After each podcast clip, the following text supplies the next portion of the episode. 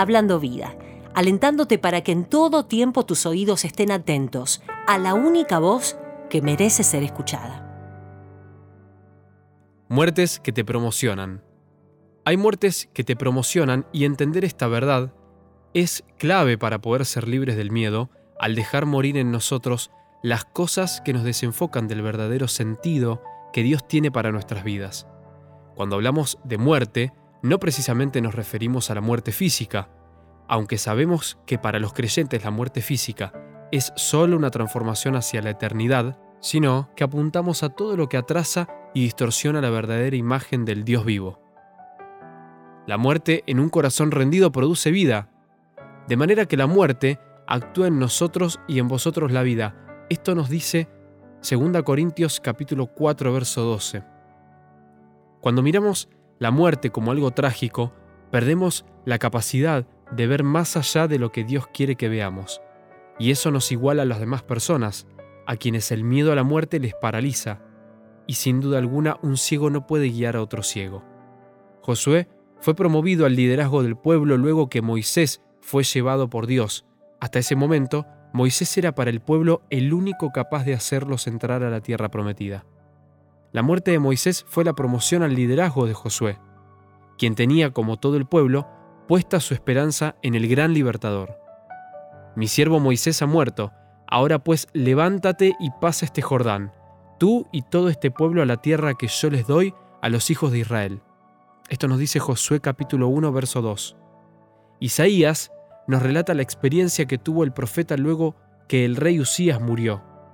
Ese rey lo era todo para Isaías, pero tapaba la verdadera imagen del verdadero rey de gloria, al que Dios quería que el profeta conociese.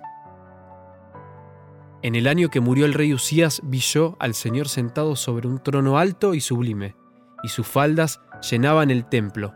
Esto nos dice Isaías capítulo 6, verso 1. Que nada distorsione la verdadera imagen del Dios de gloria. La muerte en la vida del cristiano trae vida a otros que están muertos espiritualmente. Para la soledad, la muerte es sinónimo de tristeza, pero en Dios es más profundo. Él quiere que muramos a nuestro principal enemigo, nuestro propio ego. Entonces podremos llevar fruto que permanezca. De cierto, de cierto os digo que si el grano de trigo no cae en la tierra y muere, queda solo, pero si muere lleva mucho fruto. Esto nos dice Juan 12, verso 24. Necesitamos aceptar la muerte para que la verdadera vida, que es Jesús, fluya en nosotros para que otros tengan vida y de esta manera cumplir así el principal propósito y llamado que tenemos, que es llevar fruto de almas para su reino. La verdadera vida de Jesús comienza a fluir en nosotros cuando dejamos de mirar la muerte como algo trágico y sin solución. Es en ese momento que vemos la gran mano de Dios en nuestras vidas y podemos llevar adelante el principal propósito para nuestras vidas, que es ni más ni menos que hagamos discípulos.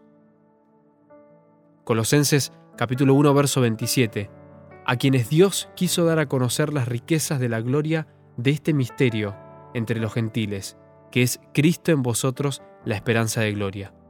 Ese es el secreto escondido por siglos y edades, pero que ahora tiene que ser manifestado por su iglesia, para que como Cristo murió y dio vida por nosotros, su iglesia muera y traiga vida a la sociedad que está perdida sin fe y sin esperanza.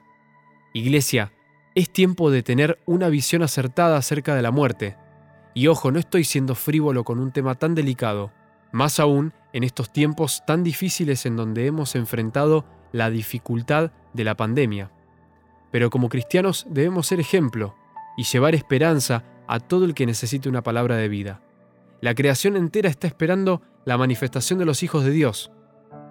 Pues tengo por cierto que las aflicciones del tiempo presente no son comparables con la gloria venidera que en nosotros ha de manifestarse, porque el anhelo ardiente de la creación es el aguardar la manifestación de los hijos de Dios. Esto nos dice Romanos capítulo 8 versos 18 y 19. Hablando vida, reconociendo que hemos muerto en Cristo y en Él somos nuevas criaturas.